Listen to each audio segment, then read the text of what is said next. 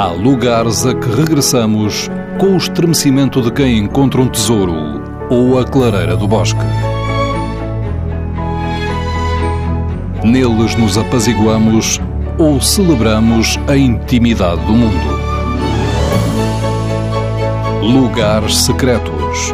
Uma proposta de Fernando Alves com edição sonora de Alexandrina Guerreiro e Erlander Rui. Moisés Lemos Martins, sociólogo, fundador do Centro de Estudos de Comunicação e Sociedade, professor do Instituto de Ciências Sociais da Universidade do Minho, Braga. Há dois lugares míticos para mim. Um é um lugar académico, o outro é o meu refúgio, para antes com a minha vida pessoal, é a minha casa. Todos os anos, pelo mês de junho, eu vou a Paris. Sou de formação francesa e costumo fazer uma conferência na Sorbonne no mês de junho. Ainda agora isso me aconteceu. No mês de junho, lá me encontrei. Começa por ser um lugar mítico logo a própria Place de la Sorbonne, a Praça da Sorbonne. Tem no pátio interior dois bustos que simbolizam as duas tradições académicas. A tradição humanística, das ciências sociais e humanas, representada pelo busto de Vitor Hugo, e a tradição científica nos termos em que a conhecemos, da física, da química, etc., que é representada pelo Pasteur.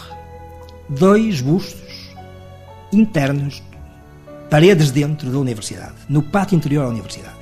Fora existe um outro busto, que simboliza a minha disciplina, que é a sociologia, que é a minha grande paixão. Lá tenho o busto de Auguste Comte, o fundador da sociologia. O que é curioso é que não é um busto colocado dentro da universidade é um busto colocado no meio da praça, no meio da comunidade. A sociologia é para isto: para pensar, para analisar, para pensar a comunidade. Logo a seguir, a estas viagens que eu faço em junho, regresso à minha casa. A casa que eu tenho hoje construía há 20 anos, faz agora exatamente 20 anos. Ou fez 20 anos que eu transportei para lá em maio de 1997. A primeira imagem que eu tenho da minha casa não é propriamente a minha casa. É acordar e ver nos relevados contíguos melros à solta na sua faina diária.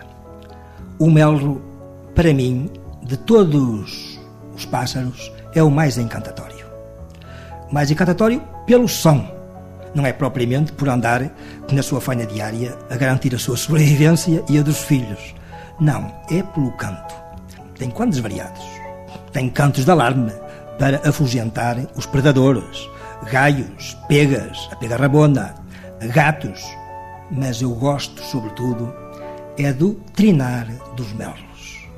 Melodioso, harmonioso, em princípio de dia e em fim de dia, e, sobretudo, no meio do dia, em dias de primavera, quando tem filhos no ninho. É só o macho que canta. O melro que tem o bico amarelo ou que tem o bico cor de laranja.